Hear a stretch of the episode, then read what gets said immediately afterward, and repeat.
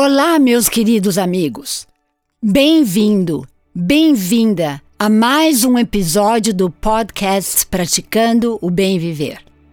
Eu sou Márcia De Luca e vou compartilhar semanalmente aqui episódios sobre variados temas ligados a yoga, meditação e ayurveda para inspirar você a trilhar os caminhos do bem viver. Neste episódio, informações básicas de Ayurveda. Fiquem atentos também aos próximos dois episódios, quando estarei compartilhando noções básicas de yoga e meditação, já que, ao meu entender, essas três ciências milenares da Índia formam o tripé para o nosso equilíbrio como seres humanos.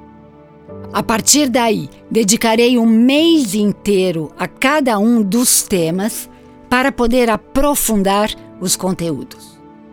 A Ayurveda é o sistema de cura mais antigo do mundo, datando de mais de 5 mil anos e proveniente da Índia.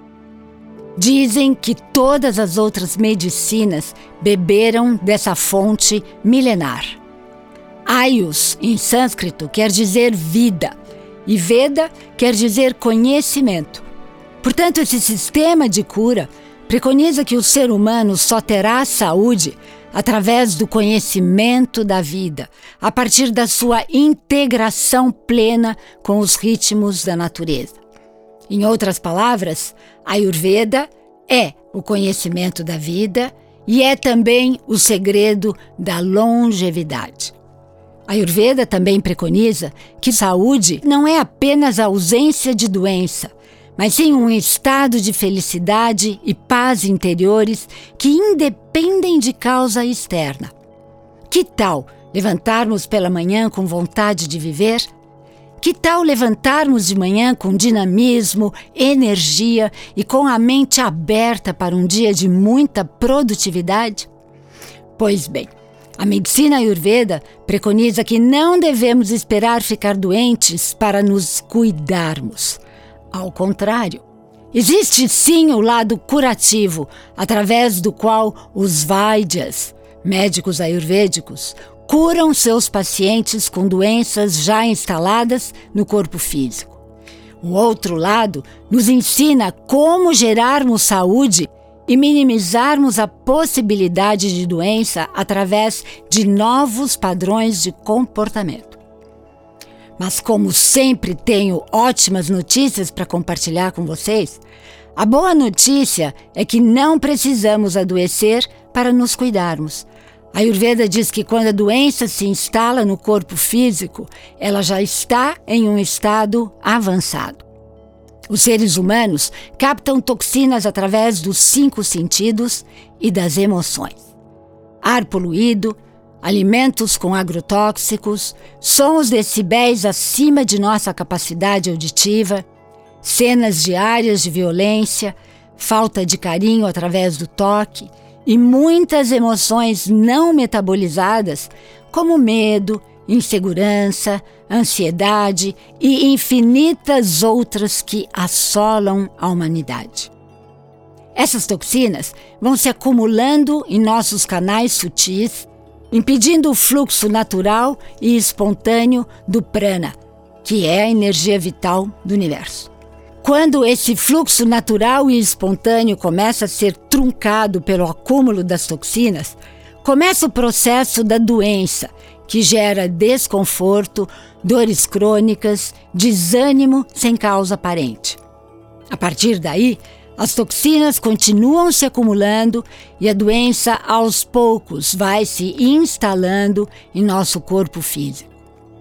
Mas, se começarmos a criar hábitos saudáveis de vida, podemos reverter este processo. Para isso, é preciso três componentes muito importantes: intenção. É preciso ter vontade para tomar essa decisão. Disciplina. É preciso praticar com afinco para colher os resultados. E por fim, dar tempo ao tempo, porque sem a repetição incessante dessas ações, não se forma o hábito. Garanto a vocês, por experiência própria, que essa decisão vale muito a pena. Você estará adicionando não apenas anos à sua vida, mas, sobretudo, muita vida aos seus anos. Vamos preparar um envelhecer com muita qualidade de vida.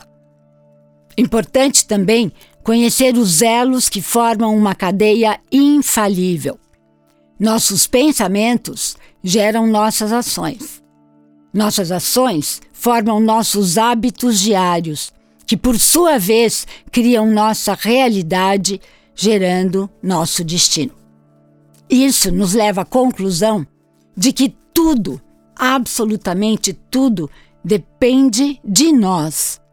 Tudo depende de nossas escolhas. O primeiro hábito a ser criado é trazermos nossa atenção plena para o momento presente, observarmos cada um de nossos pensamentos para termos o tempo de escolher as melhores ações que vão então formar hábitos saudáveis. Quando na correria do dia a dia tomamos decisões no piloto automático, na maioria das vezes não tomamos as melhores decisões. E é isto que estarei fazendo nos próximos episódios. Vou compartilhar com todos vocês ensinamentos milenares para que você crie um novo modus vivendi que trará saúde para a sua vida. E sabe por quê? Porque saúde é a base de tudo. Sem ela, não iremos a lugar algum. Sem ela, não existe evolução espiritual. E como tomamos o compromisso de uma mudança interior para juntos fazermos a diferença para um mundo melhor, vamos nessa, não é mesmo? Espero por você na semana que vem. E aqui me despeço com a saudação indiana que quer dizer: O ser que habita em mim reverencia o ser que habita em você. E todos somos um. Namaskar.